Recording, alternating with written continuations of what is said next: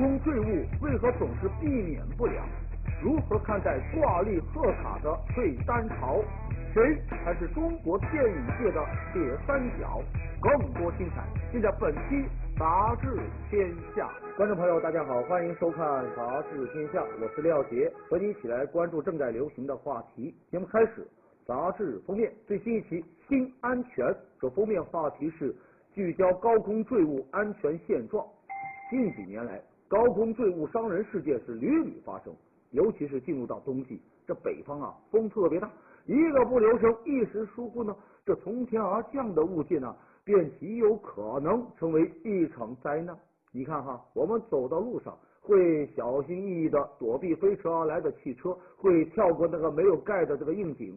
面对这些个呢显而易见的危险，我们倒都是可以防备。然而，面对建筑工地高空坠落的一块砖，或者是住宅楼高层掉落的花盆的时候，我们却无从戒备。这个时候，谁又来保障我们的安全呢？其实啊，仔细观察就不难发现，这些发生在日常生活当中的高空坠物伤人事件，都有它相似的内在逻辑，那就是都是责任意识的缺失。比如说啊，咱们最常见到的这个居民小区的高空坠物，只要上百度输入这个高空坠物居民楼这样的关键词，与之相关的呀是高达几十万条。高空坠落物件，那更是五花八门。哎呀，小到花盆、碎玻璃、剩饭剩菜，大到动物、钢板，还有电器等等。很多居民都抱有侥幸的心理，以为呢将这些东西从高空抛下，不会那么巧吧？就是正好砸到人。还比方说啊，建筑施工坠物伤人，根据相关的调查呀，就显示高空坠物啊。都占到了这个建筑事故的百分之六十，那事发的这个概率之高是可想而知。虽然现在的工地都有搭建安全网和脚手架，以防止这个高空坠物伤人，但随着工期的延长，有不少部位的这个零件就开始松落了。此外呢，工程用电梯、建材器械的维护和检修啊，往往做不到按时，而这一部分工作是否落实到位，它考验的。也是施工管理方的责任意识和态度。再比如啊，街边的广告牌、广告灯箱年久失修，也同样危险。这都跟责任意识有关呐。说白一点啊，很多高空坠物啊，其实啊就是人祸，他一时的疏忽，或者呢该做的工作没有做到位，悲剧就发生了。关于安全，有个海恩法则。说每一起严重事故的背后啊，它必然有二十九次轻微的事故和三百起未遂先兆以及一千起事故隐患。这个法则啊，其实就是说，任何不安全的事故都是可以预防的，重要的是看你有没有去预防。继续啊，说今年呢，不少地方都出现了台历挂历的退单潮。有商家哭啊，说以前是接订单接的手软，现在呢是收退单收的想哭。然而市场不相信眼泪，不只是这个贺卡挂历啊，包括白酒、餐饮、酒店等等行业也纷纷经历了退单潮。说起来哈，公款消费的需求一度被企业视为是香饽饽。不仅因为政府订单数量大、获利多，更能够通过与政府部门打交道啊，能获取更大的钱利益。然而，一些企业长期靠政府拉订单、靠公款消费撑门面，结果呢，他自己探知市场需求，还有参与市场竞争的能力啊，就渐渐衰退。这就如同啊，你老是吃肥肉，因为这个尖牙钝了，再想啃骨头就啃不动喽。所以啊，这一次退单潮啊，那就是一次借影强生的过程。在退单潮的冲击下，一些企业呢就改走平民路线，鲍鱼至尊变成了尖椒土豆丝啊，白酒品牌也放下身段，开拓它的中低档的市场。能活下来的企业才是最能够适应变化的。退单潮对企业来说，那既是一次危机，也是一次转机。关键呢，在于顺势而为，要回归正常的消费市场去搏击风浪。企业经历退单潮，其实啊，这就是经济转型的炼丹炉啊。我们对这样的贺卡退单，也不妨给他发一张贺卡。最近，深圳二零一三年度绩效审计工作报告提交审议，结果呢，水务和林业专项资金啊，爆出了一些问题。你像宝安区补贴给某社区万春绿建设资金四十万元啊，结果呀，这个社区真是豪迈呀，一下子呢就拿出了三十一万来买树，买了多少棵树呢？三棵树，您没有听错，就三棵，有两株是樟树，有一株呢是秋枫。本来嘛，如果你花三十一万买的三棵树。在净化环境方面能够超出一般的树种，倒也无妨。问题是什么呢？问题是这个樟树和秋枫啊，并没有一棵顶十棵树的功效啊。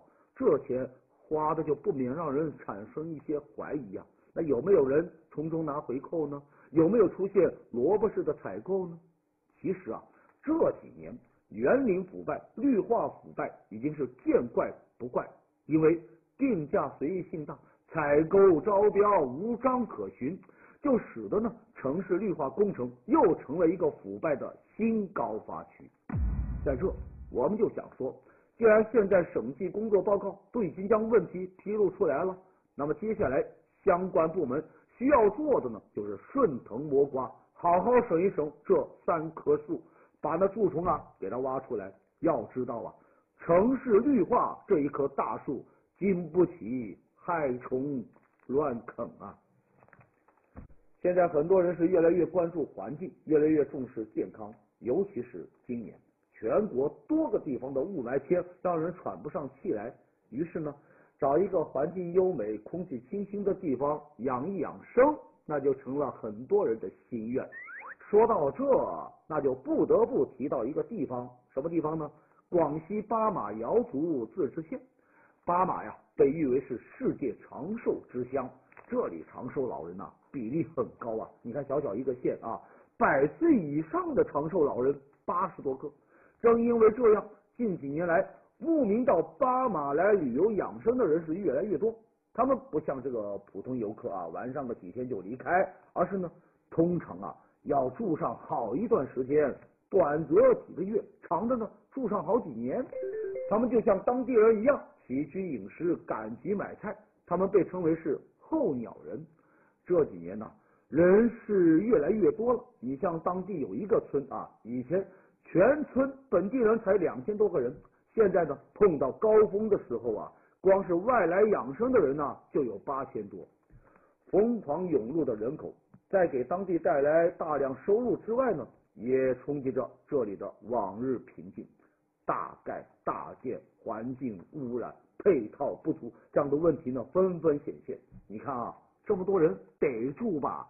以前当地几乎都是平房，可现在新盖的呢，这个房屋是一栋紧挨一栋，而且基本都是三层以上的楼房。问题是，好些个房屋都没有取得相关的审批手续，说白了，都属于违章建筑。除了乱搭乱建，当地环境啊。也出问题了。你像盘阳河算是巴马人的母亲河，村民就说呀，以前这河水啊能够直接就喝，现在不敢喽，人多了，什么东西都往这河里排。还有啊，随着养生的人越来越多，有些商贩也盯上了这里，他们无一例外，纷纷都做起了什么治病养生的这个生意，什么酒水呀、食品啊、药材啊，都打上了长寿的标签。可其实啊。当中有不少东西连当地人见都没见过，真假难辨。有人就说了，巴马为什么长寿呢？那就是因为过去啊，这个地方山好水好，空气好，人烟稀少，生活简单。现在啊，到处都是人，到处都是房子，污水横流，它长寿最核心的东西都没了。在这里呢，我们就想说，再这么折腾下去，长寿之乡它能长寿吗？接下来进入到我们的板块杂志标题最新一期的《滇池天下》文章标题：中国式铁三角，这说到铁三角，大家印象当中会想到三个人：张国立、张铁林、王刚，以及他们的康熙微服私访系列。这是电视剧界的铁三角。而现如今呢，中国电影界也出现了一个铁三角。前不久上映的《无人区》，将这个宁浩、徐峥和黄渤呀推向了一个新的热度。这部几年前的作品还余热未散，现如今呢？三个小伙伴又凑在一起，要开拍新电影《玩命邂逅》。三哥们合作是越来越紧密了。对于“铁三角”这么一个称呼，徐峥就说呀：“其实啊，我们不是什么铁三角。如果宁浩要拍一部戏，不找我们也会是很好的一部戏。黄渤呢，也拍了很多其他导演的戏，也演得很好啊。当然，我们三个在一起呢，倒是会产生属于我们自己的文化。”合作呢也比较成熟和默契。这个徐峥啊，还用这个星座来打比方。他说每部电影啊都有它的命运。比如啊，泰囧呢就是白羊座，因为开机那一天就是徐峥的生日，而徐峥呢就和很多剧组的同仁一样都是白羊座的。还有无人区啊，徐峥认为这个呢是属于这个处女座的。因为导演宁浩，还有这个黄渤、于南美术师等大部分参与者呢，都是这个处女座的。至于最新的这一部《玩命邂逅》，他说或许会是处女座和白羊座碰撞出来的双子座。好，来看最新一期的《财经天下周刊》文章标题：像杂志的商店。这说的是现在在这个意大利流行的这个概念商店。什么是概念商店呢？简单一点说。普通的商店啊，只是作为一个贩卖商品的地方啊，没有太多他自己的艺术气质的。而这个概念商店呢，则是将店主所认同的这个品味啊，打包出售。它融合了画廊、咖啡店、书店和精品酒店，简直就是一所时尚学院呢。你甚至呢，可以来这里只看一看艺术作品，或者呢，喝一小杯咖啡，而不购买任何东西。但是呢。当你认同了这家店所散发出来的文化品味之后，你想要什么东西，就自然会立马想去这一家店。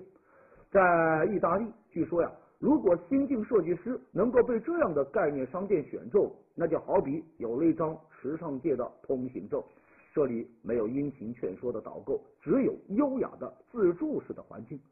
如果你急匆匆买了东西就走，那倒真是辜负了他的美意呀！这里的文化倡导一种都市久违的慢生活，就像那首歌唱的那样。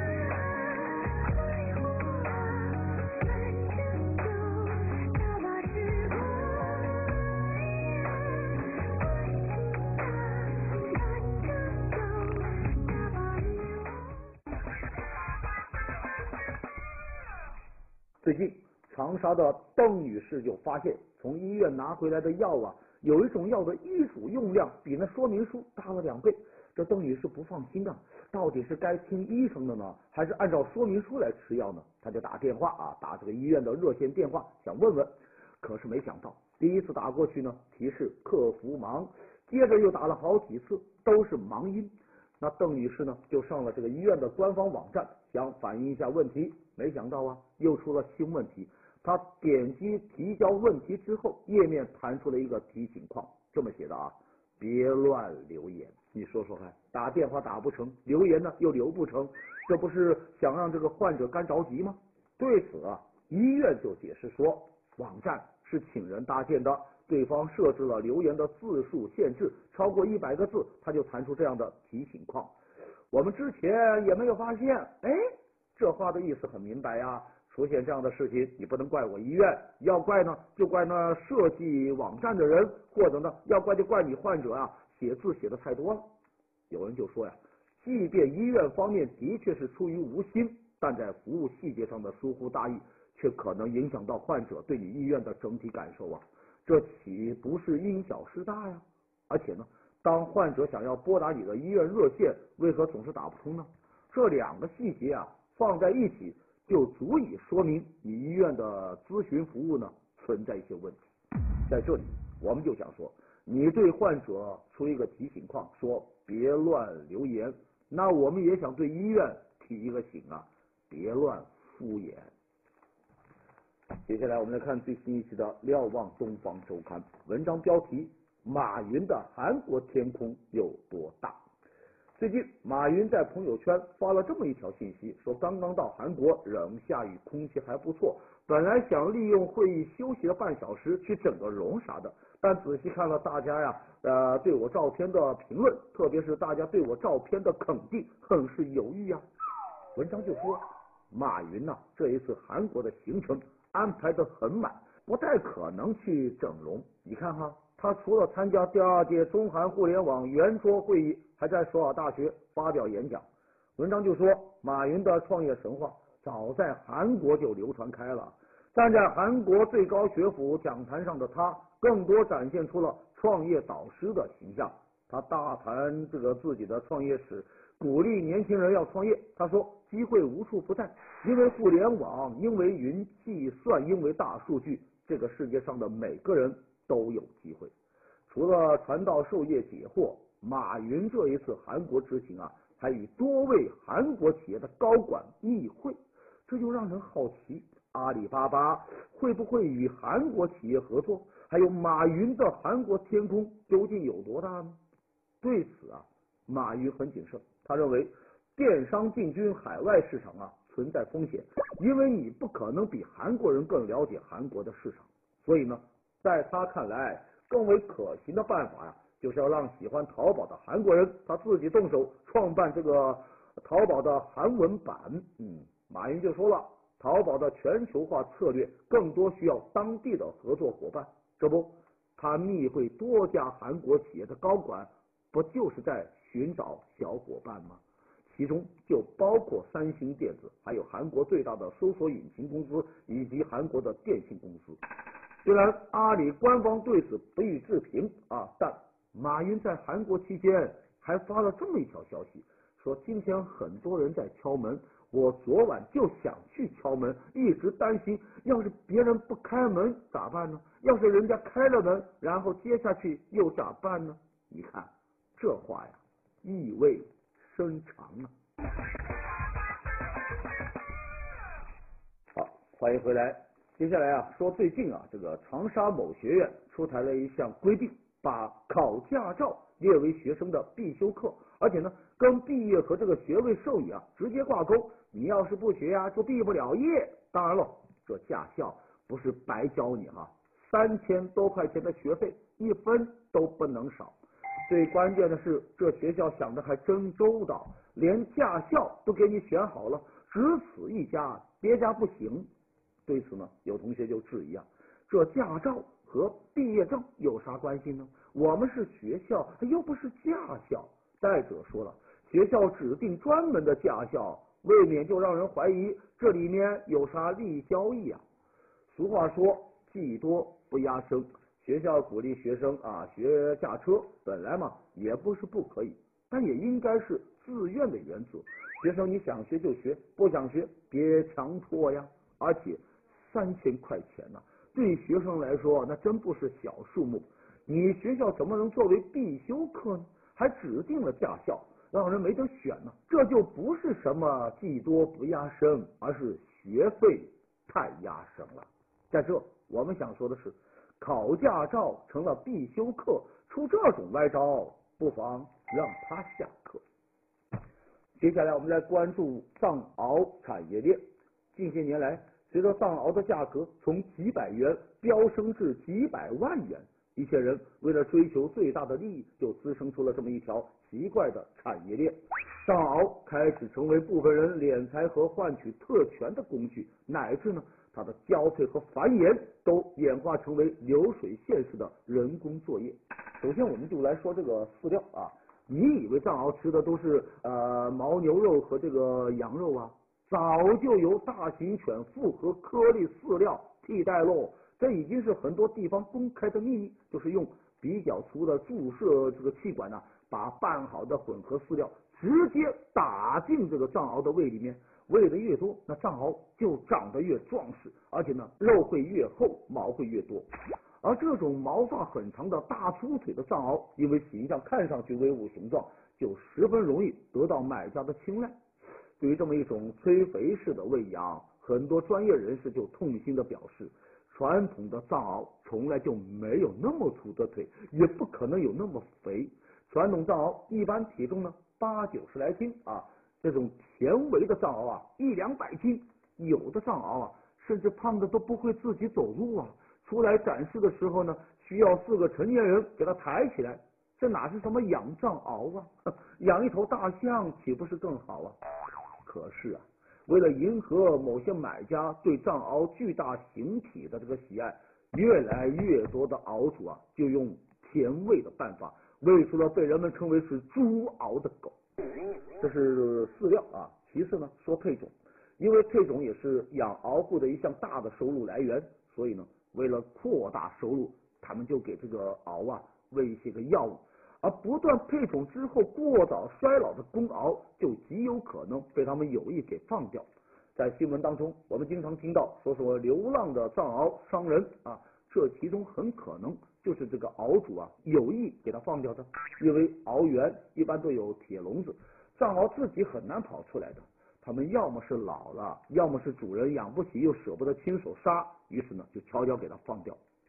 此外，藏獒的流通环节也颇耐人寻味，有的人是明里买藏獒，实则呢是圈地。你像买卖藏獒已经成为部分官商的一道挡灾的屏风。像某地的这个国土系统，他们买了几只藏獒之后啊，为了建所谓的獒园，却圈了上百亩的地。还有很多时候啊，名贵的礼品往往送不出去啊。可是呢，藏獒就可以打开这么一条权力寻租的缝隙，为什么呢？因为玉石还有虫草都是昂贵有价的东西，而这个藏獒无价呀，而且很有隐蔽性啊，外人很难知道几条狗究竟是值多少钱。对于藏獒产业链，我们就想说，产业链可以有，而不规范是不能有的。藏獒礼物呢可以有，而涉及到獒权交易呢就不能有。对于藏獒产业链的乱象，咱有关部门就应该加油啊，得跟他鏖战到底。好，接下来看第一财经周刊文章标题：新加坡建造地下城市。这新加坡呀，面积不大，但人口呢却已经达到了五百四十多万，空间危机在这里就显得比较的紧迫。一直以来。这个城市国家呀，都是向上啊去建设。现在呢，这里的公寓楼啊，已经都高达七十层了啊。同时呢，很多没有得到充分利用的土地呢，都被收回，重新用于建造住宅。海岸线呢，也在不断的填海造地过程当中向外推进啊。在未来十五年，这新加坡的人口预计呢，还要增加这个一百五十万。于是。经历了向天空发展和不断填海造地之后，新加坡决定向地下来发展，要打造一个广阔的、相互连通的城市。这些地下设施就包括购物中心、交通枢纽、公共区域、人行步道，甚至呢都会有地下的自行车道。和向天空发展相比啊，这个地下空间呢有着它的优势。你像机场。呃，对这个附近区域建筑物啊，它有这个高度的限制啊，因此呢，在这些个区域啊，开发商就无法建造更高的楼，而填海造地，它所能创造的土地啊非常有限。由于这个海平面在气候变化的影响下是不断的升高，这些海边的土地啊，实际上非常的脆弱，所以呢，向下走就成了最好的选择。人们不仅可以在地下。修建生活设施、娱乐设施，还可以修建仓库、工厂、科研机构。这些名副其实的地下工厂、地下仓库，无论安全性啊，还是隐蔽性，都比那地上的工程啊要好得多。我们回到标题：新加坡建造地下城市。还记得《饥饿游戏》的作者苏珊·柯林斯，他创作了一系列的畅销小说，名字就叫《地下城》。也许啊。过不了多久，那小说当中的场景终究在新加坡成为现实。接下来我们来看一看最新一期的《新周刊》，介绍几个瑞词。第一个瑞词“裸女景区”。前不久，河南旅游官网发布了一条微博，这条微博的本意啊，是为了推广当地的神农山景区，但配图呢却十分的扎眼。上面三个美女几乎是全裸呀，站在景区旁，如此另类大胆，就引发了人们的热议啊。